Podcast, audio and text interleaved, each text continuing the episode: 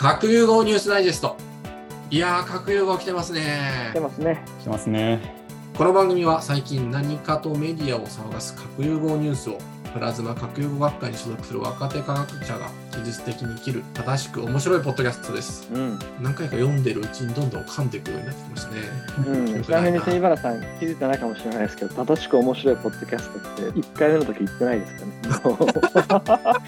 最初 最初の3回は言ってないのでねうわー2回だけですねここに書いてあるから言ってたかと思っちゃいましたね。まあまあいいでしょう。今後読んでいくか読んでいかないかは。あそんなこと言ったらクイズの答えも言ってない。うんまあ覚えてないと信じて続けましょう。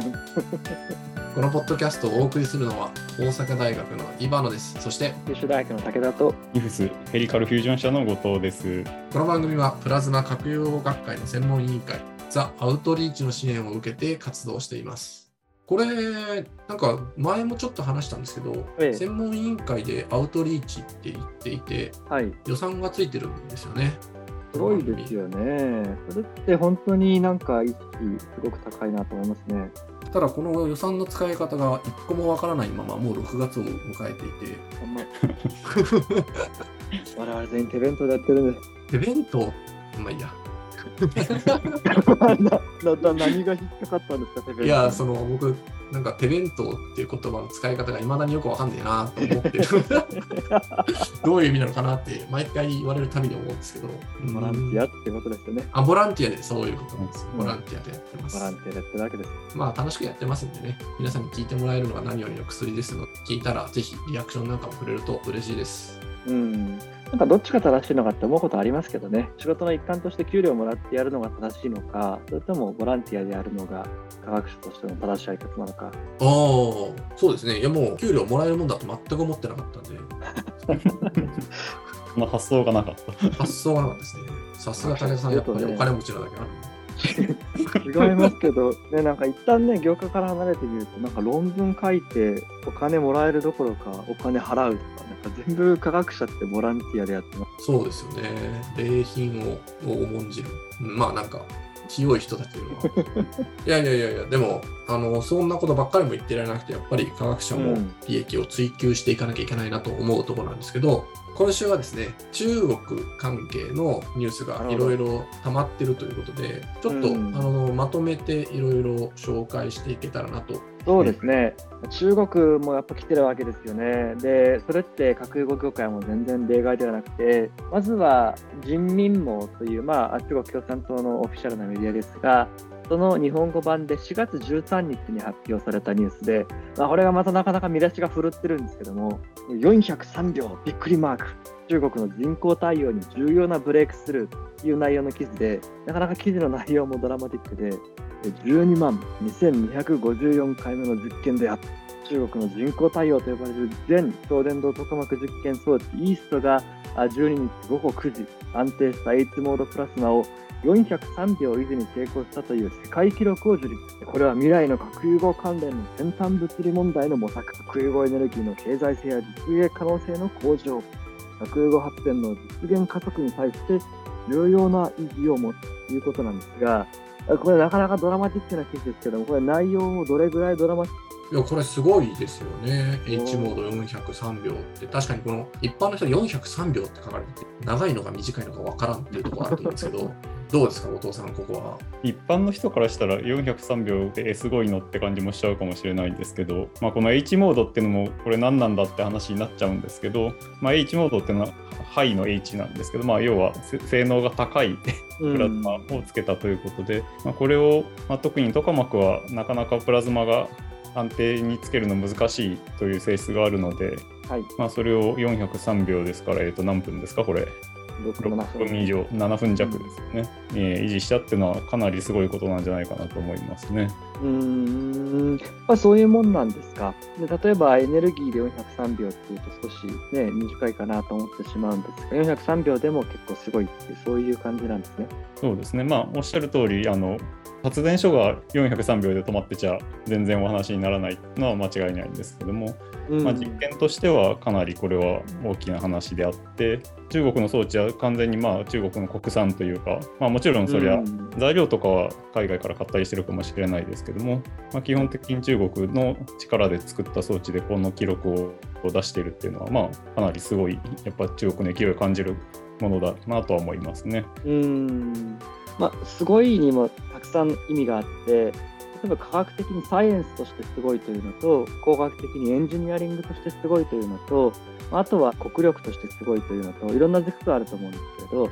後藤さんはこのあたりどういう意味ですごいって？そうですね、まあ、どの意味もあるといえばあるんですけど、この記事自体はまあサイエンスとしての凄さかなというところで、まあ、もちろん世界記録とは言ってますけど、まああのまあ、何をもってこれ記録と見るっていうのはなかなか難しいところありまして、まあ、同じぐらいの性能のプラズマはそのもちろん日本もあのヨーロッパもアメリカもつける能力はあると思ってますけれども、はい。まあ、でも正直言うと中国、まあ、10年とか15年前っていうのはうん全然核融合もちろん研究者はいましたしはい。やってはいましたけど、まあ、こういう最先端のところに並んでくるような雰囲気がまだ全然感じていなかったので、うんまあ、このこの10年ぐらいでの成長度合いというかやっぱりそこはすごいなと感じるところですね。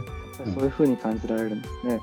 で、今野さん、これ、先週 JT60SA について話したんですけれど、なんかそういう JT60SA とか世界の装置と比べて、このベストイーストっていうのはどんな感じなんですか？そうですね。やっぱり装置としては小型で、今までさほどこのような素晴らしい成果が出るっていうところがうん期待されてきたわけではないかなっていうのが正直あったんですけど、ん。ヨーロッパの方にウエストって装置があったり、それと比べてイーストっていうのはまず名前が面白いっていうところぐらいの印象でもあったんですが、あのやっぱり研究者の数が段違いに多いなってのは思ってました。もともと。あの教授が1人いたら、その下にですね、100人以上の人間がついていて、100人。で、彼らが寄ってたかって、えーいろんな研究を、もうマンパワーで同行しようっていう発想で、うん装置がまだまだやっぱり小型で難しかったところをですね、はい。あのひたすらみんなが一丸となって取り組んで大きい成果うというところなんじゃないかなと思いますね。その話面白いですね。ね、こういうサイエンスの実験ってそういう根性論でなんとかならないところが多いと思ってたんですけれども、やはり今回こうやって小型な装置でも非常に良い成果を収めたということで、それはやはり人の力というんですか、そういうところにあるというのが、岩野さんの、そうですね、僕らが3人ぐらいで見学行った時も、え本当に100人以上の向こうの人たちが出迎えてくれて、え、3対100、いやもあ投資にかかってますね。うびっくりしました。で日本ではどういうことやってんだいっぱい聞かれたんですけど、100人に聞かれる。はい。はい。まあ、情報漏洩にもならない程度の知識しか、その 当時、博士課程の僕は持ち合わせておらず、大した話もできずに帰りました。危なかったですね。なんか、すごい尖ったこと言ったら、101人目に岩野さんになったかもしれないけど。どうだったんですかね。あの非常に彼らはですね、このイーストっていう装置は、もう人工の湖のど真ん中に置いてあって、うん周りに何もないところでひたすら実験してるので、うんまあその辺の、さっき根性とおっしゃってましたけど、はい。根性もやっぱり強いなと思いましたうね。ん。実験装置の横にみんな住んでました。ああ、根性っていうか気迫みたいなものを感じますね。後藤さんなんか付け出されます？あそうですね私も、えー、とまだ建設して間もなくぐらいの時に一度見学に行った覚えがあるんですけど、うん。まあ、その時は正直この真空容器ってすごくあの綺麗にしなきゃいけないあのそうじゃないといいプラズマがつかない、うん私。も学生実験の頃からすごく厳しく教わってた中、はい。なんか結構すごいなんていうんですかね適当って言って怒られるかもしれないんですけどなんか中に普通に入って作業してるみたいな。のを見ていて、いや大丈夫なのかなと正直思ってたなるほど。があったんですけどいざこうやって動き出してみるとまあいろいろ新しいこともその工学的にも面白いあの他の装置が入れてない材料を入れてみたりとかしてるんですけうど、ん。なんかそういうこともやりながらいろんな成果を出してるのは、まあ、あの先ほどイバナさんも言いましたけど、まあ、人数が多いっていうのもあるんですけどはい。やっぱ中国全体の人口が例えば日本のあ10倍いるわけですからーはい。だからなんか向こうの10人っていうのは、こっちのだから、うん本当に指折りの人がうん揃ってるようなイメージなので、ただ単な人数の差だけではなくて、まあ、やっぱり優秀な人がそれなりの人数でやっているっていうのは、まあ、こんだけの勢いを生んでる理由なのかなとは思いますね。うん、そうですよね、まあ、特に人数、純粋に多いだけじゃなくて、海外に留学に出ている人たちもすごく多いなと、私、よく海外の機会にって思うんですよね。そういう人たちが帰ってきて、えー自分の国で一流の研究者としてやっていくということになると、まあ、当然強いかなと思うんですが、ま、似たような記事が、あフォーブスジャパンから出ていまして、このフォーブスジャパンでは、特許数で世界の核融合のパワーバランス、研究力バランスを見てみようというような記事を書いているんですね。で、この記事というのは、アスタミューゼという会社が公開をしている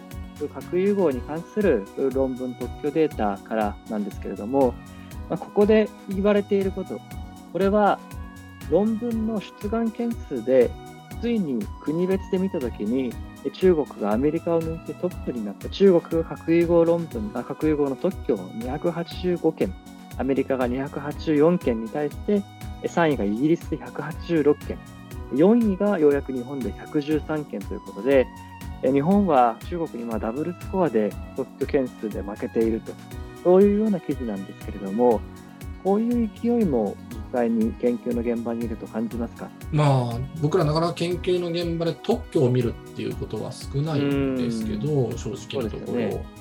論文はやっぱり中国の人たち多いなと思いますね。うん。僕、まあ実際この前、あのレフェリーした論文も中国だし、うん。まあクオリティもだんだん上がってきてます。うん。まあ日本ももう圧倒的に論文数では負けてるってことですよね。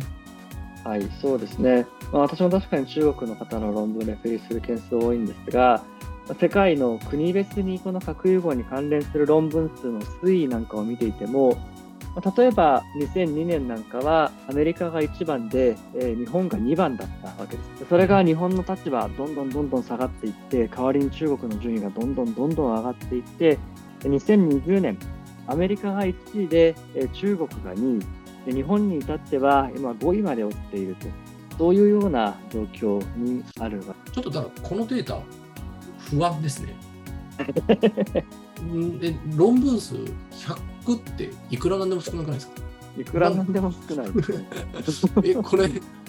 えななんかで割ってます？か、まあ、クライテリア、基準が厳しいかですよ。ただいずれにしても、私自身、その国際機関にいたときに、世界各国のお論文数みたいなものを見る機会があったんですけれども、まあ、ほとんど同じ傾向なので、私、このデータ、少なくとも、まあ、母数は別として、推移の傾向というのは非常に正確だと。な、な、なんなんですかね。で、その国際機関にいた頃、日本の発表件数なんかも見てきたんですけれど、発表件数は高止まりしているのに、論文の投稿数みたいなものどんどんどんどん下がってきていて、このあたり、どういうところに原因があると思います？その論文には至らず発表だけしておしまいになってるものが多いってことですよね。そういうことかもしれないですよね。耳が痛すぎて、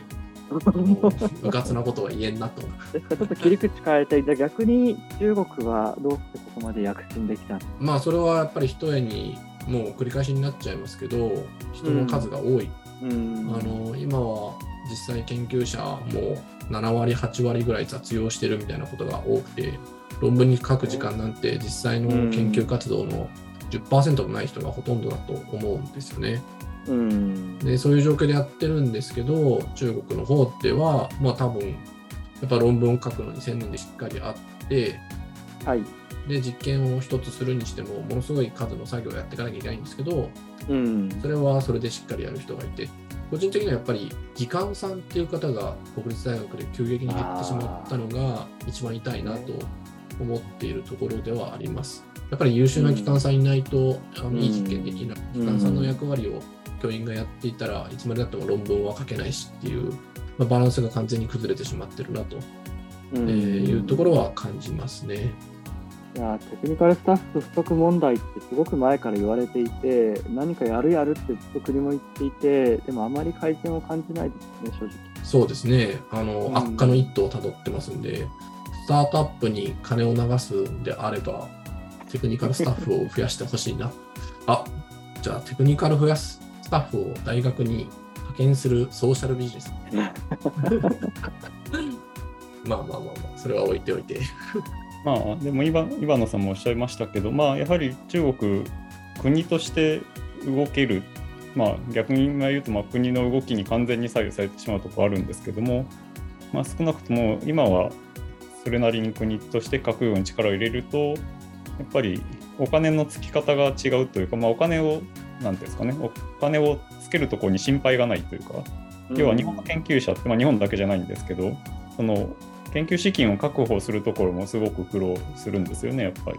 はい。でまあ、そのためにもいっぱい書類も書かないといけないですし、うん。今度お金をもらえたら大変ありがたいことなんですけど、今度はその報告書を書いたりだとか、そうですよね。いろいろな仕事もやっぱり増えてくるので、多分そこが、うんまあ、中国もそういうのは全くないわけではないんでしょうけど、はい。まあ、安定して国がお金をつけているということと、まあ、あと先ほどちょっと言い忘れたんですけど、やっぱ感じるのはいろんな理由があるんですけど、中国の研究者はやっぱり若い層のあの人数がすごく多いんですよね。うん。だからその研究所のトップクラスの人でも40代の人とかが多くて、うん。やっぱこの若さっていうのは 単純に勢いというか、やっぱりそこは違いが出るんじゃないかなと思うところがあって。うん。怖いこと言いますね、多方面に。だからこれが今後どうなっていくかっていうのはちょっとすごく興味深いところですよね。ああ、なるほど。でも、そうですよね。えー結構国際会議なんかいても、あのまあ、日本も含めて、えーあ大御所クラスが出てくるような会議に中国ってすごい若い研究者の人を送ってきたりとかして、そういうのもおいい意味で活力につながっていると私も思います。あと、ちょっと、えさっきの後藤さんのに付け加えるとですね、中国も研究費はもちろん書いて出すんですけど、えうん、中国の場合は研究費が採択されると、あのはいその一部が給与になる。なんと、すごい、すごい制度ですね。まあ日本でも一部先駆けとかそういうのはあるんです。はい。月10万増えるとかそういうのがあるんですが、そのクラスじゃない、その研究費の何割かが入る。これはすごい制度です。もう世界の研究者が羨む状況。ああ、で優秀な海外の研究者も中国の研究所に移籍するっていうのは、うん、そういう潤沢な環境があるっていうのも一つですよね。日本の研究者ってどうしても製品にやっていくのが美徳だみたいなところありますその引き換えにハングリー精神を失っているのは確かに間違いなくあるかもしれない。そうですね。製品にやってたのはやっぱりもともと科学っていうのが貴族の遊びから始まってるんで、なるほど。それでやってた錬金術から始まっている。錬金術から始まってるんで、うん貴族の暇つぶしやってた時代は別に科学者に金が入んなくてもよかったんですけど、うん。今はそういう時代じゃないですかね。しかも、核融合なんてビッグサイエンス。そんな個人の利益になるものでもないので、うん。あいや、それ本当にそう思いますね。やっぱりインセンティブが働かないですよね。うん。まあ、今回、イーストのニュースを読んできましたけれども、中国はこのイーストの次に、まあ、場合によってクラフトというものを挟んで、えベストというものを作って、BFETR というものを作ってというのが、まあ、昨年のこのフュージョンパワーアソシエイトで示されているわけなんですが、こういった将来のプランというんですか、研究開発の道筋は、このあたりどうやってですか？まず名前のセンスがいいですよね。さっきのなるほど JT60SA と比較してどうですか？クラフトとかベストとかっていういい響き。ね、ウエストにここからいきますか。はいうん我々キリスト大学にはクエストがありますけど、あ、クエストはいいですよね。あれ、九州だから Q なんですかね。我々級数の級ですね。ああ、いいネーミング。で、イーストもいいですよね。うーんで、そのベストっていうトカマクが、えー、と目指してるのが2027年。そうですね、2031の DT 運転開始なので、おーイーターが現状何年でした35年ですね。の DT 運転。それより早く DT 運転をしようという試みですよね。今、ね、中国もそうですし、いろんな国がそうやってイーターを追い越してっていうような計画を作ってること多いですけれども、それはどうやって感じられますか？やっぱりどうしてもですね、イーターっていうのは国際協力で難しい面がありまして、はい。もちろんイーターにも中国の人たちがたくさんいて、うん。仕事もしてますし、えーはいやってるところでもあるんですけど、やっぱりみんなでえーやるよりかは、もう一国でやってるのが絶対ある程度のものが早くできるっていうのは間違いない。そうですよね。でそういう意味でも、この中国の決断っていうのは、武田君に流に言うとクレバーだなと思いましたね。うんうんうんうん。日ね本もはい。2010年代ぐらいにそういうふうにした方がいいんじゃないかっていう、そのイーターの誘致負けた時ぐらいに一瞬そういう動きがあった。なるほど。イーターの建設時間かかるし、もうんう国内に DT 実験できるものを作った方がいいんじゃないかっていう話もあったんですけど、はいまあ、当時の機運とか予算感的に全然到達しませんでしたが、うん。あのー中国は虎視眈々とそこをしっかり狙って実現しようとしてるっていうのは、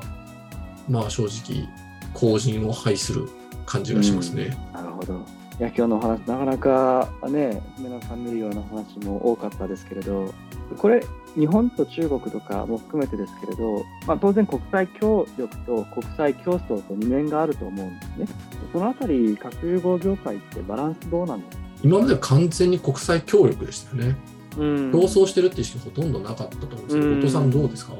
まあどうなんですかね、まあ、もちろん協力の面が圧倒的に、まあ、そもそもの核融合の始まりがそういう始まりだったところもあると思いますし、はいあったと思いますけど、まあ、でも装置同士でパラメータを争ってたところはあったとは思うので、まあ、そういう意味ではいいバランスを持ってやってきたのかなという感じだったと思いますね。なるほどただまあ。それが、まあ、要はそのそれぞれいいプラズマを作るっていうところからこの装置を作るって話になってきた時に、うん。若干フェーズが変わってきてるのかなという。やっぱこのどういう装置を作るかっていうのはなんかはい。思想みたいのが結構入ってくるので、うん。まあ多分そのそこでそのイーターとのその位置づけとかもいろいろいろんな思惑が多分 出てきてるところなのかなと思いますね。ね。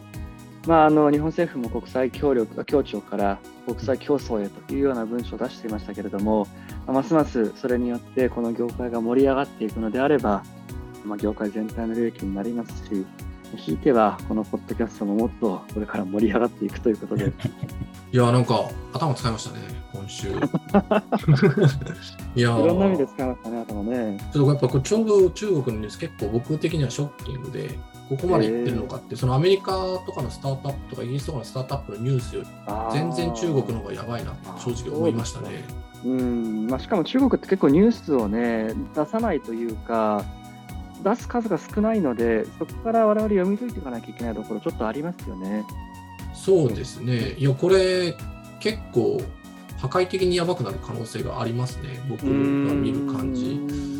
このベストが本当にこの計画通りにいったら、うーん、恐ろしい感じ。確かにできるなと思ったんですよ。あのイーターって知財が全部各国で共有されてうるので、んイーターが作れる、作るためのノウハウとか技術っていうのは中国に全部あるんですよね。そうですね。で、そのちっちゃいバージョンを急いで作りますって言われたらそれは作れちゃうし、うんイーターの前に成果出すって言ったら出せちゃうし、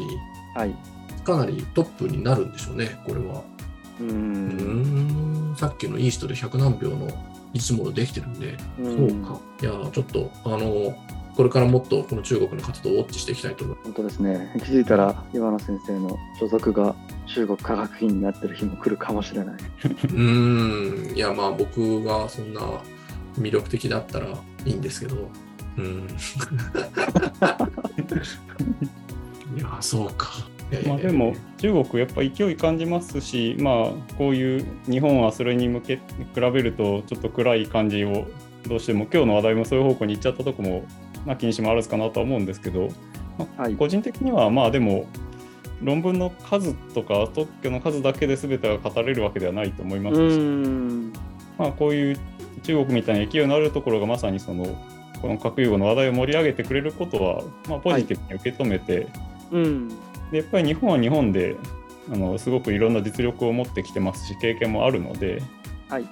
まあ、それは元気をもらって我々がもうちょっと頑張ればいいのかなとは思いますね。ああ、すごくいいまとめ方をしていただきましたね。なんかいやなんかそうじゃないとちょっと寂しいじゃないですかなんか。ああ、まあそうですね。うんいや、非常に刺激的でした、今週。ありがとうございます。